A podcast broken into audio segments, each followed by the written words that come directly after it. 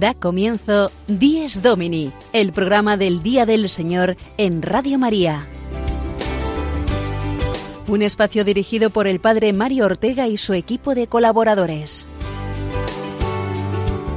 Un tiempo para compartir la alegría del discípulo de Cristo que celebra la resurrección de su Señor.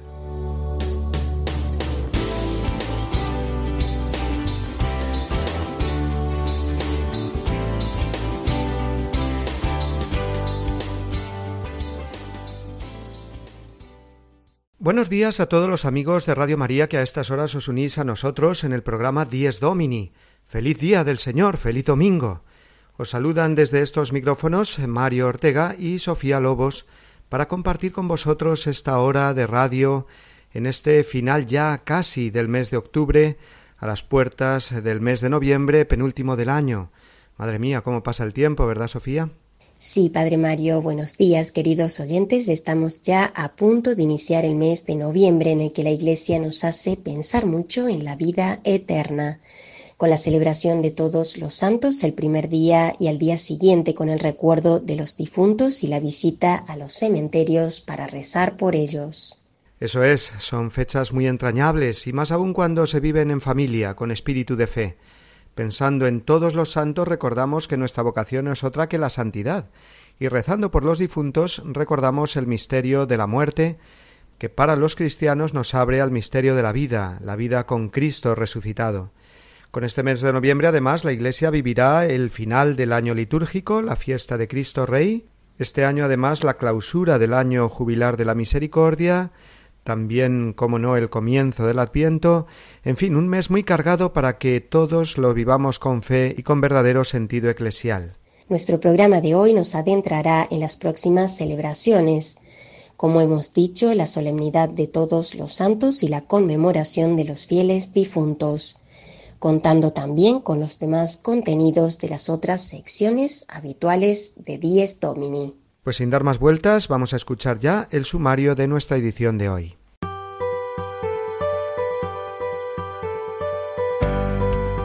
Comenzaremos nuestro programa con la reflexión semanal del Padre Mario. A continuación, las noticias desde Roma nos traen hoy la presentación de la nueva institución vaticana sobre el sentido de la sepultura y la cremación de los difuntos.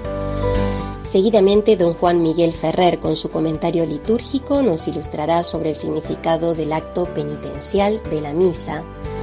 En la sección Iglesia en el Mundo reflexionaremos sobre las palabras del Papa Francisco hablando sobre el dolor que ocasiona la muerte y la pérdida de un ser querido, pero haciendo especial hincapié en la esperanza cristiana que encontramos en la promesa de Dios para la vida eterna. Después, don Jorge Fernández Guadalix nos ofrecerá su comentario en la sección El Domingo desde mi parroquia. Continuaremos con la entrevista semanal de don Juan Francisco Pacheco esta semana a los hermanos Fosores del cementerio de Guadix.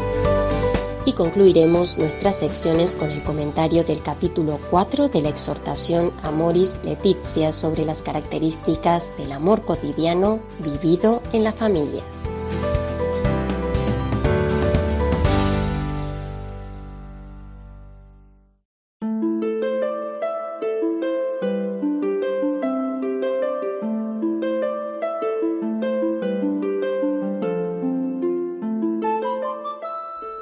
Entró con su madre en una hermosa catedral gótica, invitados ambos a una celebración, y el pequeño quedó asombrado al ver los arcos, las columnas y las imágenes.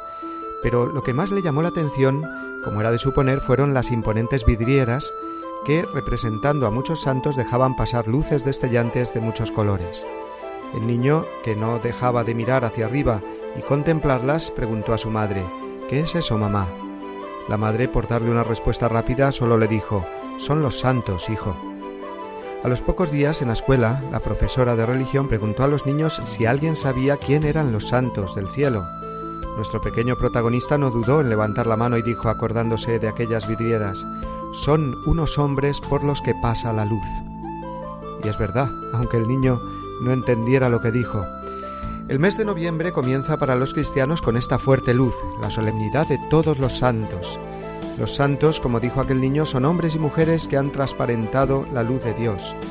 En esta próxima fiesta no celebramos uno, como el resto de los días, sino todos los santos en un día, comenzando por Santa María y siguiendo por los apóstoles, mártires, pastores, consagrados, laicos, misioneros, místicos o expertos en caridad, de todos los siglos y de todas las partes por donde el Evangelio ha sido sembrado.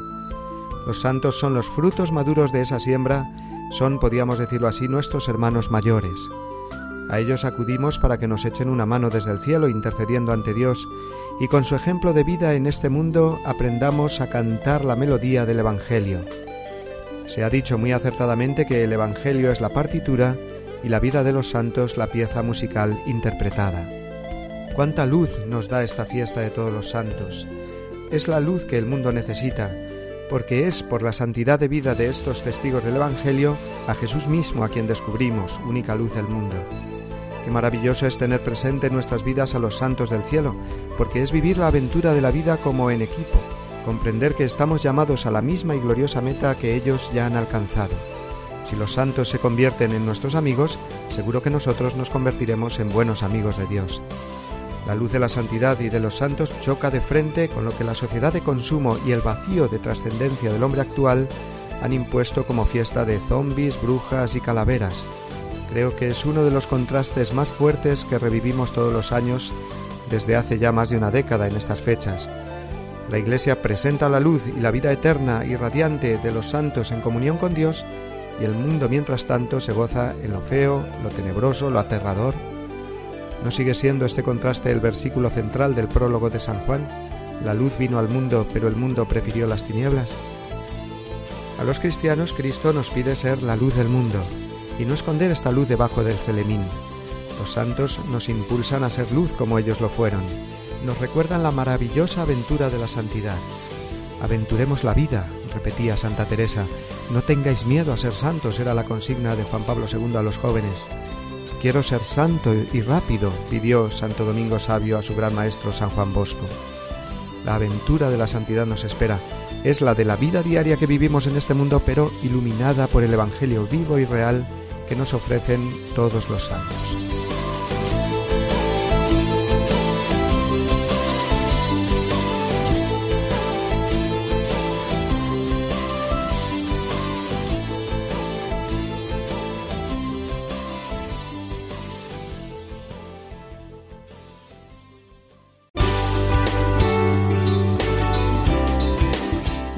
Domini, el programa del Día del Señor en Radio María. Un tiempo para compartir la alegría del discípulo de Cristo que celebra la resurrección de su Señor.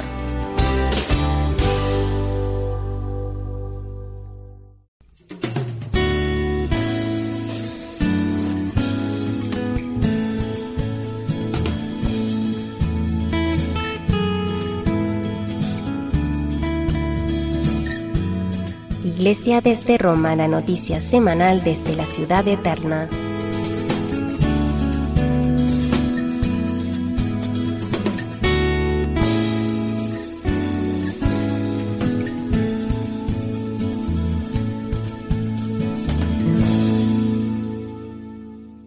El pasado martes fue presentada una importante instrucción de la Congregación para la Doctrina de la Fe sobre el sentido cristiano de la sepultura de los muertos y el fenómeno cada vez más habitual de la cremación de los cadáveres, la instrucción Ad resurgendum cum Cristo.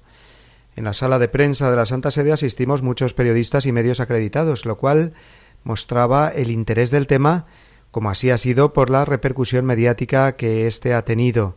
Y se ha dicho de todo, que si la Iglesia prohíbe, que qué más da el modo elegido para tratar el cuerpo del difunto, eh, sin embargo, la Iglesia, madre y maestra con veinte siglos de experiencia, nos habla en esta instrucción, refrendada por el mismo Papa Francisco, de la dignidad del cuerpo humano aun después de la muerte, porque es un cuerpo llamado a la resurrección final, y por eso es muy importante el modo con que se trate.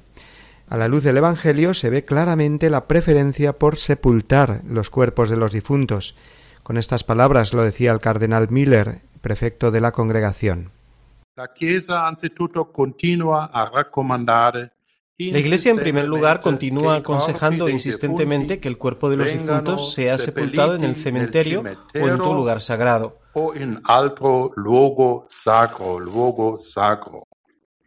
Nel ricordo della morte, sepoltura e risurrezione del Signore, Recordando la muerte, sepultura y resurrección del Señor, la inhumación es la forma más idónea de expresar la fe y la esperanza en la resurrección del cuerpo. A continuación, el padre Bonino, dominico francés, explicó esto desde el punto de vista teológico y antropológico. Sabemos también que si la continuidad material se interrumpiese, como en el caso de la cremación, Dios es suficientemente poderoso como para reconstruir nuestro propio cuerpo, partiendo solamente de nuestra alma inmortal, lo que garantiza la continuidad de nuestra identidad entre el momento de la muerte y el de la resurrección. Pero además, desde el punto de vista simbólico, la continuidad se expresa de modo más adecuado a través de la sepultura, el grano de trigo caído en tierra, que por medio de la cremación que realiza una destrucción instantánea del cuerpo. Fundada en estas razones, la instrucción vaticana aclara que la Iglesia no se opone a la cremación, siempre que no sea elegida por motivos directamente contrarios a la fe cristiana, pero que las cenizas deben ser llevadas siempre a un lugar sagrado, que no deben guardarse en casa, o esparcirse por tierra, mar o aire, o incluso, como sabemos que también se hace, eh, formar parte de objetos o recuerdos conmemorativos, eh, joyas u otros objetos, que, aparte de convertir todo esto en un negocio, banalizan el valor y el respeto debido al cuerpo, que ha sido templo del Espíritu Santo y está llamado a la resurrección final. Se trata, pues, de un motivo de fe, ya que en el credo decimos creo en la resurrección de la carne, porque Cristo resucitó, y es el fundamento de esta verdad, como también nos lo recordaba al final de la rueda de prensa el teólogo español Ángel Rodríguez Luño, que fue el tercer encargado de presentar este importante documento. Bueno, yo creo que, este documento, por una parte, ayudará eh, a, que los cadáveres sean tratados siempre con respeto y con calidad, y sobre todo a que haya una referencia más clara a lo que es para nosotros el modelo, que es la muerte y la sepultura y la resurrección de Cristo.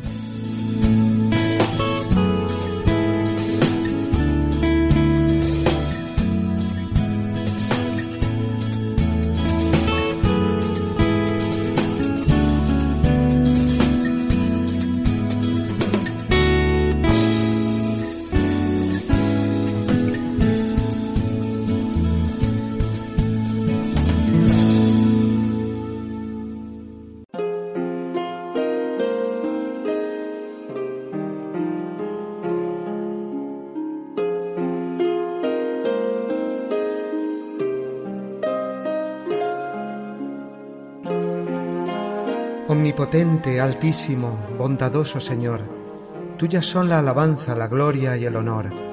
Tan solo tú eres digno de toda bendición, y nunca es digno el hombre de hacer de ti mención. Loado seas por toda criatura, mi Señor, y en especial loado por el hermano Sol, que alumbra y abre el día, y es bello en su esplendor, y lleva por los cielos noticia de su autor. Loado seas por toda criatura, mi Señor, y en especial loado por el hermano Sol, que alumbra y abre el día, y es bello en su esplendor, y lleva por los cielos noticia de su autor. Y por la hermana Luna, de blanca luz menor, y las estrellas claras que tu poder creó, tan limpias, tan hermosas, tan vivas como son, y brillan por los cielos, loado mi Señor. Hermana agua, preciosa en su candor, que es útil, casta, humilde, loado mi Señor. Y por el hermano fuego, que alumbra al irse el sol, y es fuerte, hermoso, alegre, loado mi Señor. Y por la hermana tierra, que es toda bendición, la hermana madre tierra, que da en toda ocasión las hierbas y los frutos y flores de color, y nos sustenta y rige, loado mi Señor.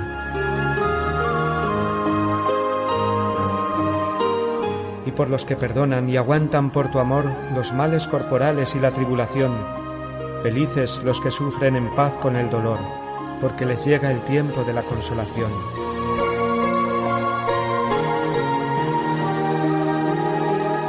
Y por la hermana muerte, loado mi Señor, ningún viviente escapa de su persecución.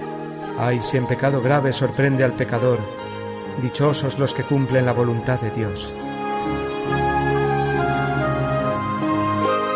No probarán la muerte de la condenación servidle con ternura y humilde corazón, agradeced sus dones, cantad su creación, las criaturas todas, load a mi Señor. Amén.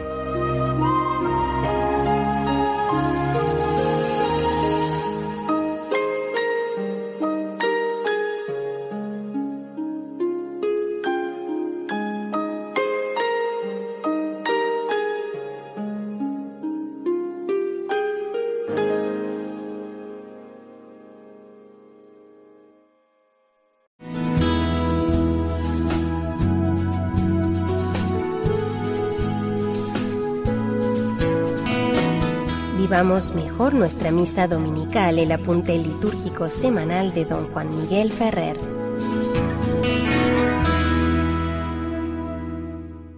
Buenos días, queridos amigos oyentes. Os saluda Juan Miguel Ferrer en el programa dedicado al domingo, en este apartado que busca siempre ayudarnos a vivir cada vez mejor la Eucaristía Dominical.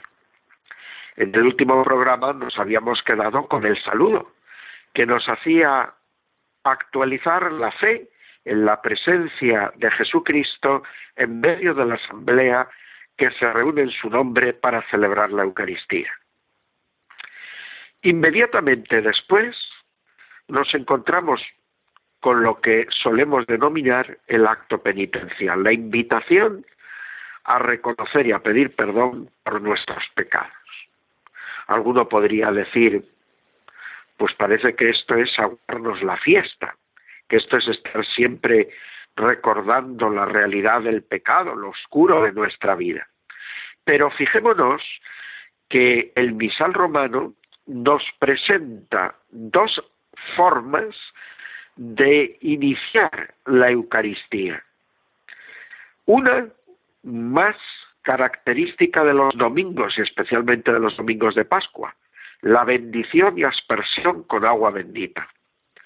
Aquí se da también un reconocimiento del propio pecado, pero desde la perspectiva del bautismo que nos lo perdona y de una actualización de esa gracia bautismal que al celebrar la Eucaristía del domingo se hace presente y real para nosotros son los pecados veniales que quedan así perdonados y es nuestro deseo de verdadera purificación. Pero cuando no se hace este rito de la bendición y aspersión del agua, tenemos propiamente el rito penitencial, con las tres formas que adopta actualmente del misal romano. La primera es recitando la forma de confesión general, el yo pecador, el yo confieso, que estaba presente ya en la liturgia anterior al concilio. Luego hay una segunda forma que es con un pequeño diálogo penitencial entre el sacerdote y la asamblea, y la tercera que es integrando los kiries en el acto penitencial, que toma aquí la forma de una especie de troparios en los que pedimos al Señor perdón y lo hacemos cantando Señor ten piedad, Cristo ten piedad, Señor ten piedad. Pensemos que los cristianos, ya desde la época prácticamente apostólica, siempre que se reunían para celebrar la Eucaristía, primero tomaban conciencia de su situación ante el Señor. Es decir, comprendían que no podían acceder a la Eucaristía sin hacer un examen de conciencia.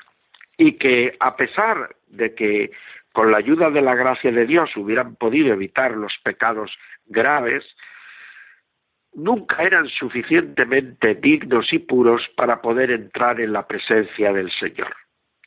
Recordad esa imagen impresionante de la liturgia del Viernes Santo, cuando el sacerdote y los ministros entran para la celebración de los oficios y se postran en el suelo en medio del silencio. Es recordar que somos polvo y que hemos sido tomados de la tierra y que a la tierra nos devuelve nuestro pecado, pero que si pedimos al Señor perdón y reconocemos nuestra culpa, como el Hijo pródigo podremos decir, sí, me levantaré, volveré junto a mi Padre. Y es Jesucristo el que nos toma de la mano y nos levanta cuando ve en nosotros esa actitud para conducirnos, si fuera preciso, como a la oveja perdida, sobre los hombros y llevarnos a la casa del Padre. Por lo tanto, el acto penitencial, más que una cosa triste, es el principio de la toma de conciencia de los motivos más fundamentales de nuestra fiesta cristiana, y es el sabernos perdonados y redimidos por Dios. Es saber que en cada Eucaristía se actualiza el sacrificio redentor de la cruz y tomamos parte de él, es decir, nos beneficiamos de la gracia que de él dimana. Pues espero que así podamos todos vivir cada día mejor la Eucaristía y hacer esa experiencia de conversión auténtica interior que abre las puertas de una verdadera participación en la liturgia.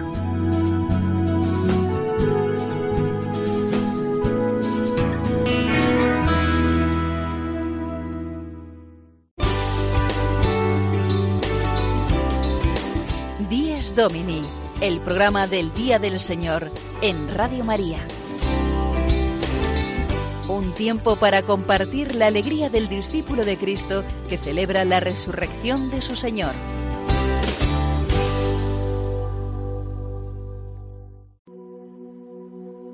Queridos hermanos y hermanas, hoy deseo reflexionar sobre el luto en la familia por la pérdida de alguno de sus miembros. Por más que la muerte forme parte de la vida cotidiana, nunca nos va a parecer algo natural.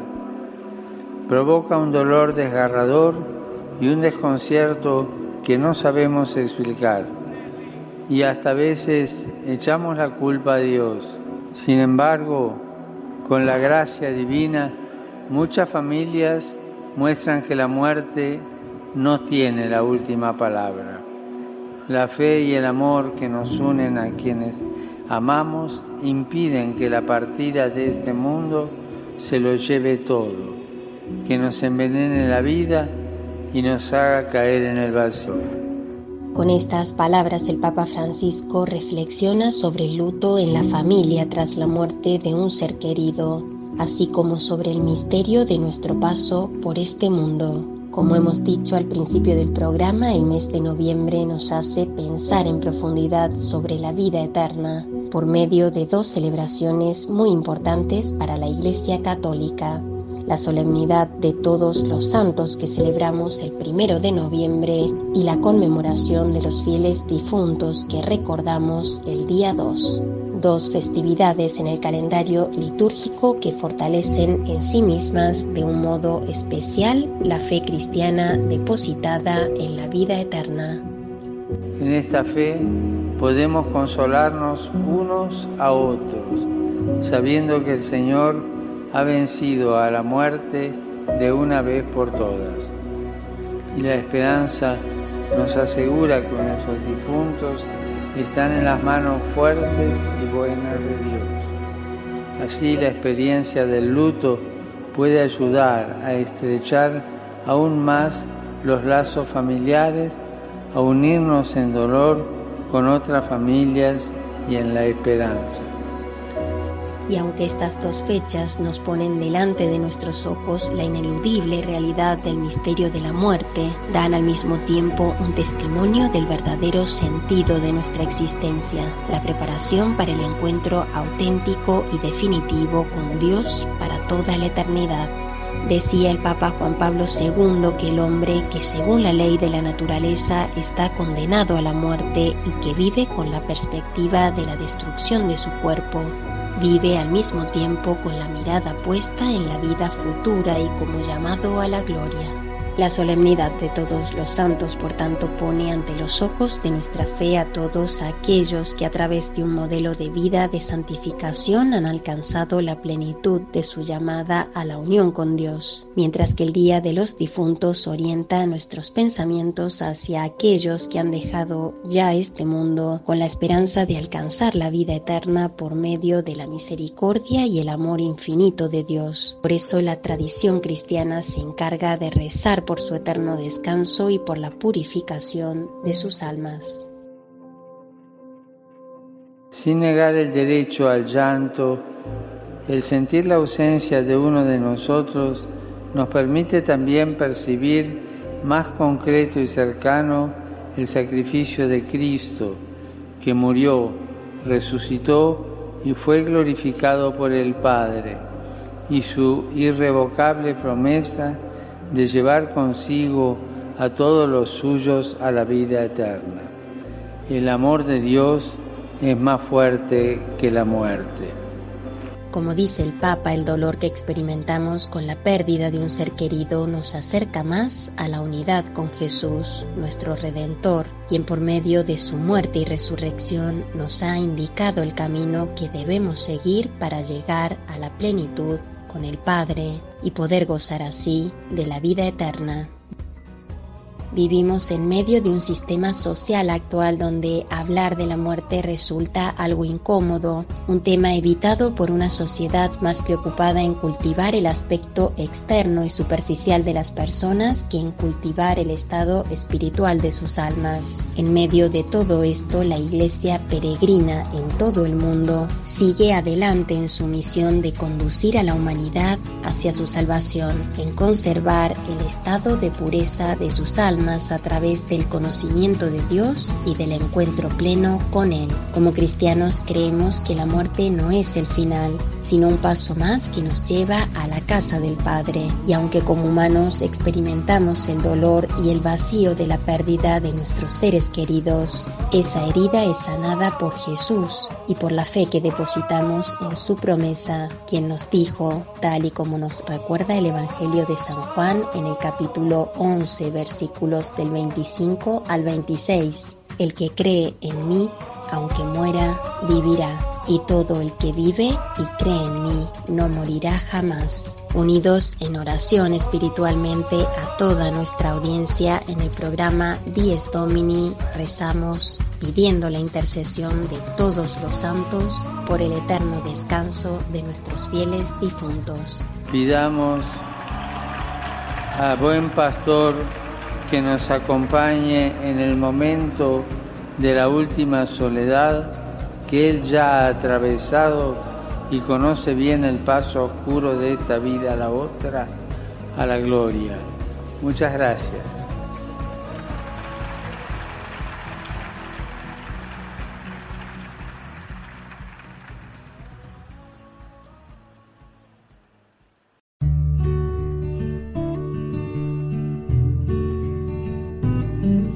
La participación en la celebración común de la Eucaristía Dominical es un testimonio de pertenencia y fidelidad a Cristo y a su Iglesia. Los fieles proclaman así su comunión en la fe y la caridad. Testimonian a la vez la santidad de Dios y su esperanza de la salvación. Se reconfortan mutuamente guiados por el Espíritu Santo. Catecismo de la Iglesia Católica, número 2182.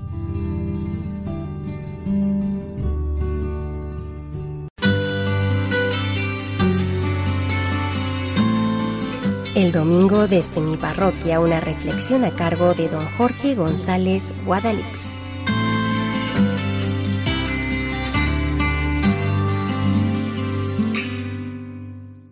Muy buenos días, queridos amigos oyentes.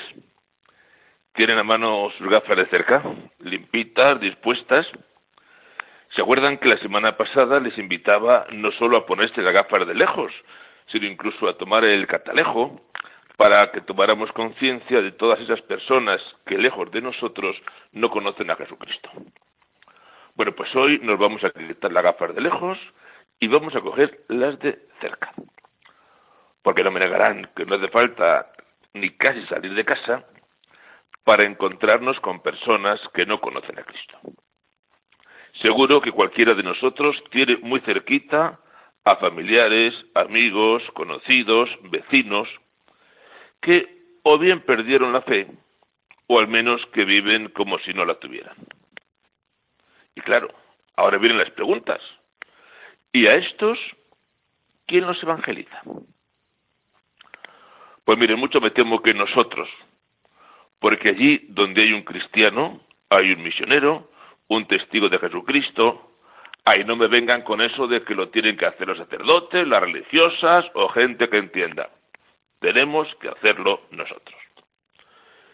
¿Y cómo hacerlo? Pues me van a permitir que en esta mañana les haga algunas sugerencias. La primera, rezar por ellos, pero no globalmente, no. Personas conozco que todas las semanas dedican una hora de adoración al Santísimo por sus hijos, por sus nietos. Personas que todos los días rezan el rosario para que sus hijos, sus familiares, sus padres vuelvan a la fe. Personas que ofrecen sus sufrimientos. Miren, tenía yo en el pueblo una señora a la que yo llevaba la comunión todas las semanas, una mujer muertecita de dolores. Y un día que fui a llevarle la comunión, me dice, estoy indignada. Me han llevado al médico y mis hijos y el médico empeñados en quitarme los dolores. ¿Y sabe lo que les he dicho? Ni se os ocurra que estos dolores los tengo yo ofrecidos para que mis nietos vuelvan a la iglesia. Pues volvieron los nietos.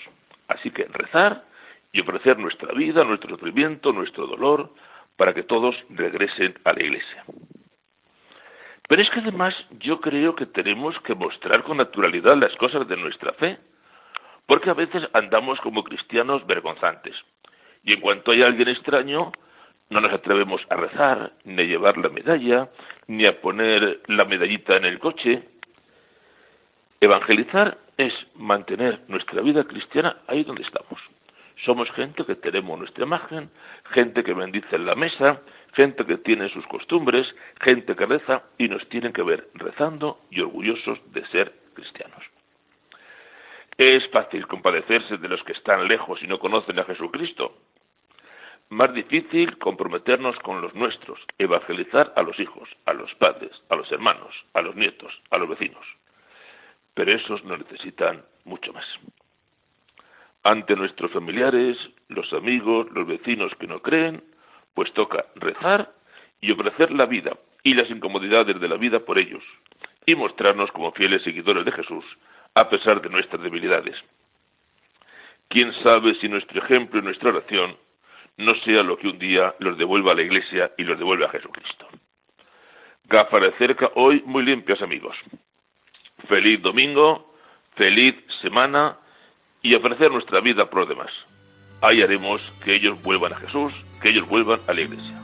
Hasta la semana que viene.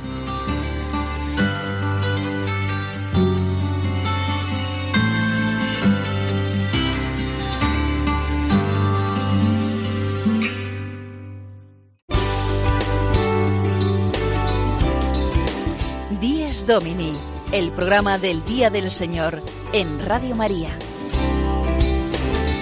Un tiempo para compartir la alegría del discípulo de Cristo que celebra la resurrección de su Señor.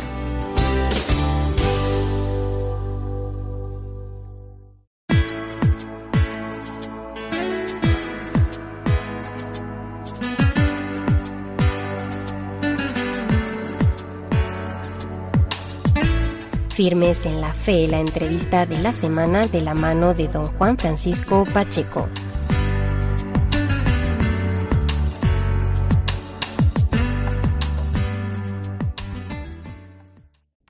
Buenos días, amigos de Radio María.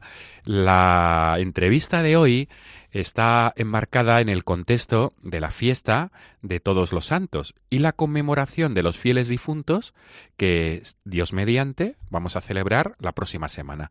Por este motivo, la entrevista en el programa Dies Domini de hoy, nos vamos a trasladar para realizar la entrevista a través del hilo telefónico hasta Guadix, que es una ciudad preciosa de Granada, y nos trasladamos concretamente al cementerio de San José de esta ciudad andaluza. Allí está, al otro lado del teléfono, Fray Hermenegildo. Buenos días, Fray Hermenegildo. Buenos días, padre. Muchas gracias por atendernos, eso es lo primero. Eh, Fray Hermenegildo, quisiera comenzar la entrevista del programa de hoy preguntándole qué congregación es la de ustedes, porque no lo he mencionado mm, precisamente porque quiero que, sea usted mismo quien diga literalmente cómo se llama la, congregación religiosa a la, a la, que ustedes pertenecen y por qué están ustedes trabajando concretamente en los Campos Santos. Mira, nuestro fundador estaba en las ermitas de Córdoba. Él allí se llamaba hermano Hilarión de la Sagrada Familia y era un granadino nacido en la Zubia el día 9 de marzo de 1919 ingresó allí en la ermita, en el desierto, que se llamaba Desierto de Belén, después de la guerra civil nuestra. Y allí él era el encargado del cementerio de los ermitaños. Y leyendo el libro de Tobía, que me vas a permitir que yo te lo lea, el capítulo primero, del el versículo 16-18, porque es precioso. Por supuesto, por supuesto. Y es una especie de recopilación de las obras de misericordia, porque fíjate que dice Tobías así, en tiempo de Samalazar hice muchas limosnas a mis hermanos, a los de mi raza. Daba mis alimentos a los que tenían hambre y mi ropa a los que estaban desnudos. Y si veía a alguno de los de mi raza muerto, abandonado tras las murallas de Nínive, lo enterraba. Fíjate qué, qué programa para fundar en la iglesia lo que nuestro fundador hizo. ¿eh? Enterraba a los muertos que se encontraba abandonado en las murallas de Nínive. Pues bien, leyendo este pasaje de la Sagrada Escritura, allí en las ermitas de Córdoba, él dijo, caray, pues, pues eh, está falta la iglesia de este ministerio, de que hubiese una, una fundación religiosa que en nombre de la iglesia se dedicara a enterrar a los muertos y a rezar por los vivos y por los difuntos. Él lo tenía en su mente cuando la providencia quiso que para allí por las ermitas llegara un sacerdote de la diócesis de aquí de Guadí. Entonces el sacerdote que fue para estar un par de días cayó allí con gripe y el superior le encomendó a nuestro fundador que se encargara del sacerdote enfermo. Entonces él tuvo más tiempo para decirle, mire, yo tengo esto en la cabeza. Ah, pues le dice el, sacerdote, pues es esto es, es para decírselo a mi obispo. En cuanto llegue yo a mi diócesis, hablo con mi obispo y se lo digo. Cuando el obispo oyó eh, la propuesta que el sacerdote le hizo en nombre de nuestro fundador, pues hay una frase que nosotros la, la tenemos muy presente, porque el obispo dijo, es una nuez con la cáscara amarga, pero el interior es muy sabroso. Claro. Entonces ya se puso al habla con, con los superiores de allí de, de la ermita, él vino, vino aquí, el hermano Hilarión, vino con un, con un novicio, hicieron una especie de experiencia aquí en este cementerio, como tú has dicho, el cementerio de San José. Este, te estoy hablando del año 52. Pues eh, arreglaron los papeles ya para hacer salir con el permiso de superiores, de sus superiores para fundar para fundar esta esta religión. Entonces, en el año 53 se aprueba. Sí. Aprueba el obispo de Guadí el 11 de febrero, día de la Virgen de Lourdes, se aprueba la institución de los hermanos Fosores y ya empiezan a trabajar. El nombre de Fosor pues viene de fosa y en el tiempo de, de, los primeros cristianos, en el tiempo de las catacumbas, había un, una especie de mm, reunión o movimiento o hermandad de hombres que se dedicaban a enterrar los cuerpos de los mártires. Y eso se llamaban fosores. Entonces, cuando se habló ya del nombre nuestro aquí eh, con el obispo, el obispo dijo, muy, creo yo muy acertadamente, pues mira, en tiempo de los, los primitivos cristianos había uno, una, una especie de hermandad que se llamaban fosores. Deberíais de retomar vosotros ese nombre para ser como una continuación de lo que pasó, de lo que pasaba entonces. Y después de la misericordia por las obras de misericordia. ¿eh? Claro, Porque claro. enterrar a los muertos y rezar a Dios por, por los vivos y los difuntos. Aparte de que, como te he dicho, en este capítulo de Tobías, pues se encierran las otras, otras misericordias de, de, comer al hambriento, vestir al desnudo. ¿eh? Muy bien, hermano Hermenegildo. Entonces, eh, repetimos cómo se llama la congregación, los hermanos Fosores, de, la, misericordia. Pues el objetivo de llamarles a ustedes eh, esta mañana, eh, en este último domingo de octubre, es porque se acerca ya esta fiesta de todos los santos y la conmemoración de los fieles difuntos el carisma de ustedes entrañan esas dos obras de misericordia que usted acaba de subrayar, eh, rezar por los vivos y los difuntos y, y, enterrar a los muertos.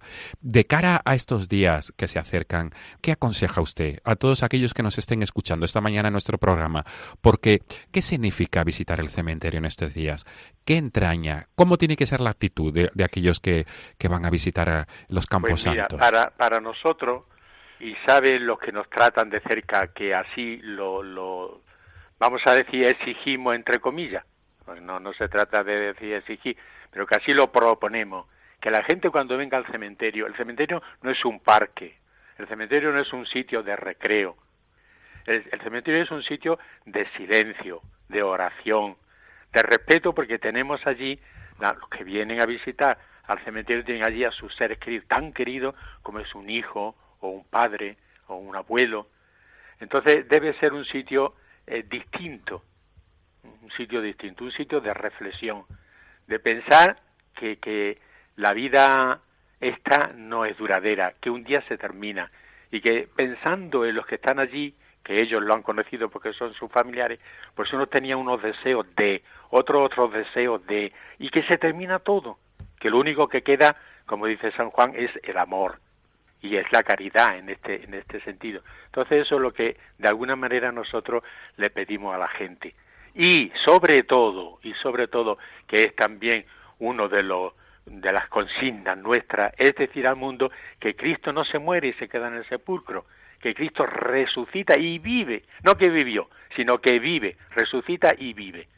Esa es, esa es la consigna que los hermanos Fosores, con su trabajo, con su silencio, que no hace, no hace falta hablar mucho, porque en el momento de la muerte, las primeras visitas que los familiares hacen al cementerio, no, no es muy eficaz la conversación, ¿sabe?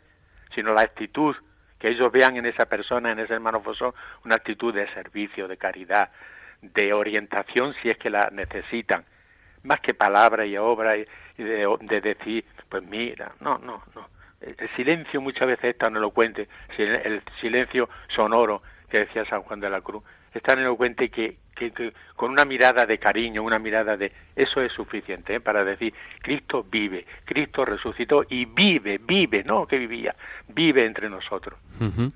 nos deja su mensaje, nos deja su palabra para que nosotros sepamos cómo tenemos que ser Hermano Hermenegildo, eh, es una lástima, se nos acaba el tiempo de, esta parte del programa. Ha sido un placer.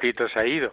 Ha sido un placer escucharle. Un saludo muy especial para toda la comunidad de los hermanos Fosores de la Misericordia y Dios le pague este servicio que está haciendo. Gracias, así lo esperamos. Gracias. Él es buen pagador. Gracias, hermano. Gracias. Amigos de Radio María, feliz día del Señor. Hasta la próxima semana si Dios quiere.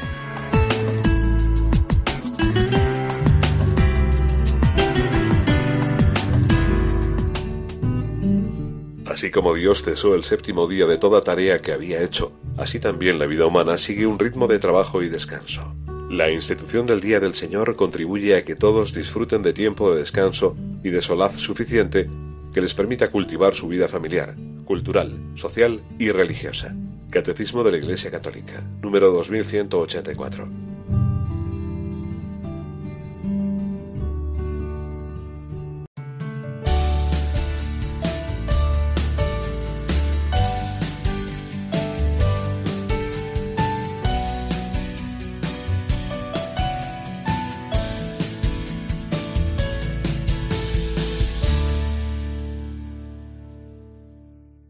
Hoy en la sección Domingo en Familia nos asomamos al capítulo cuarto de la exhortación Amoris Leticia del Papa Francisco, un capítulo precioso donde el Papa comienza a desgranar todas y cada una de las virtudes descritas por San Pablo en su himno más famoso, el himno de la caridad. Por eso, para situarnos, vamos a escuchar primero la parte central de este himno paulino al amor. La caridad es sufrida, es benigna. La caridad no tiene envidia. La caridad no se jacta, no se envanece, nunca se comporta indebidamente, no busca lo suyo, no se irrita fácilmente, no piensa el mal, no se regocija en la maldad, sino que se regocija en la verdad.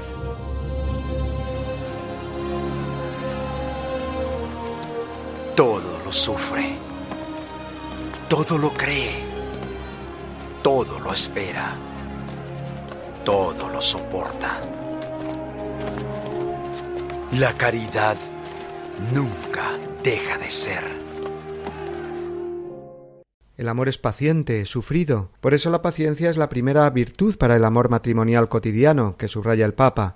Una paciencia que no es el simplemente soportar todo lo habido y por haber, sino más bien una actitud positiva de no dejarse llevar por los impulsos de la ira, para dar espacio a la misericordia, como hace Dios, dice el Papa.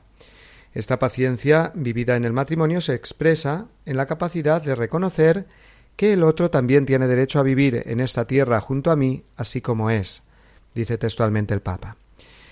Y de la paciencia deriva eh, la actitud de servicio, la segunda característica que describe Francisco. El servir es hacer el bien, ya que el amor no es sólo un sentimiento, sino que se ha de mostrar siempre. Si en el matrimonio, en la familia, no hay estas pequeñas muestras de servicio al otro, aunque sean las cosas más sencillas, eh, no podemos decir que haya amor verdadero. Y como tercera característica, hay más, pero por ahora nos quedaremos aquí, Amoris Leticia habla de la envidia que es necesario sanar, una actitud paciente y de servicio desemboca necesariamente en una sanación constante de las envidias que corroen, como el hollín, día a día el amor en la familia. Dice el Papa textualmente, el verdadero amor valora los logros ajenos, no los siente como una amenaza y se libera del sabor amargo de la envidia. Así concluye el número 95 de la exhortación.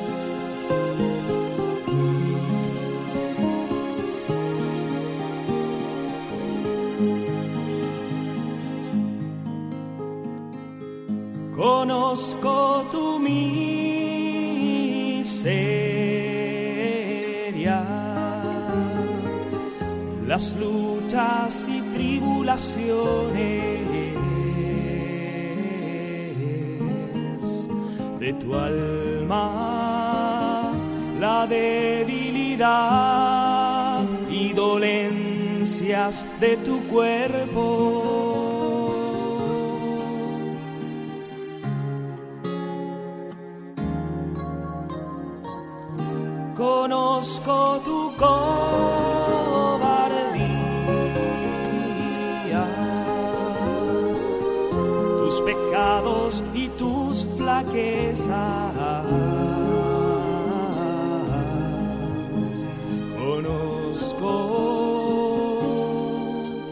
a pesar de todo te digo, dame tu corazón, amame tal como eres, dame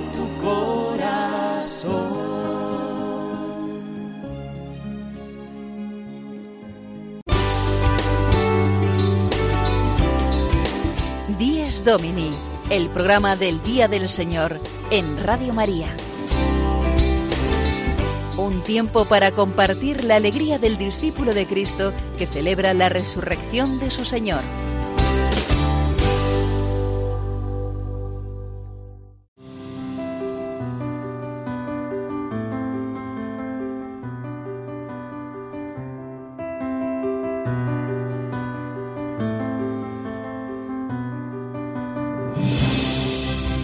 Es domingo.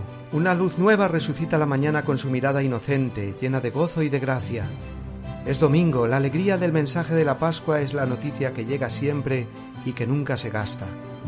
Es domingo. La pureza no solo a la tierra baña que ha penetrado en la vida por las ventanas del alma. Es domingo, la presencia de Cristo llena la casa, la iglesia, misterio y fiesta, por Él y en Él convocada. Es domingo, este es el día que hizo el Señor, es la Pascua, día de la creación nueva y siempre renovada. Es domingo, de su hoguera brilla toda la semana y vence oscuras tinieblas en jornadas de esperanza. Es domingo, un canto nuevo toda la tierra le canta al Padre, al Hijo, al Espíritu, único Dios que nos salva. Amén.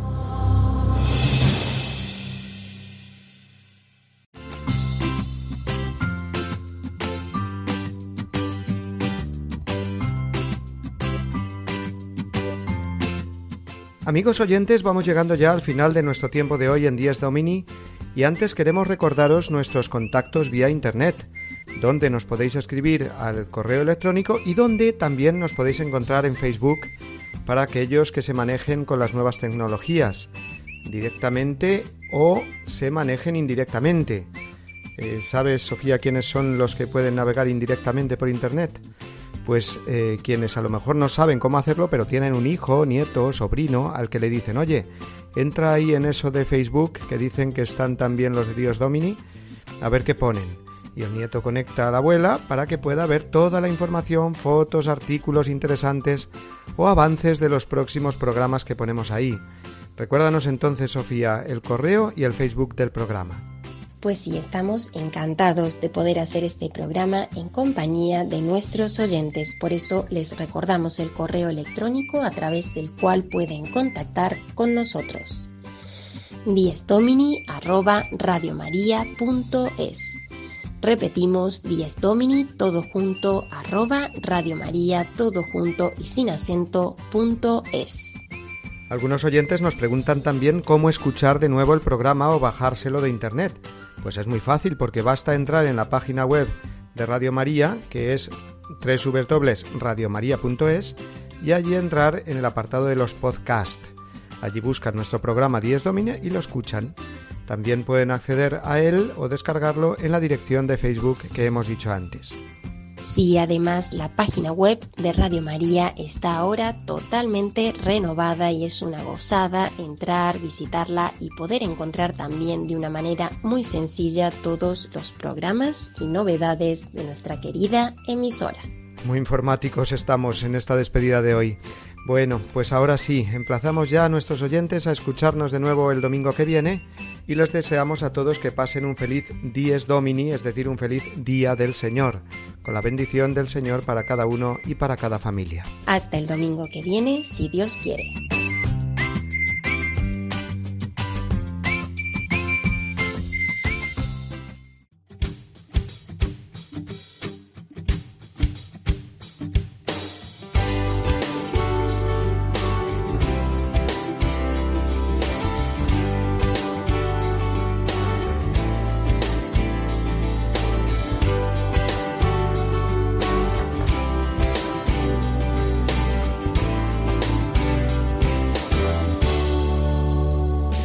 Y así termina Dies Domini, el programa del Día del Señor en Radio María. Un espacio dirigido por el Padre Mario Ortega y su equipo de colaboradores. Un tiempo para compartir la alegría del discípulo de Cristo que celebra la resurrección de su Señor.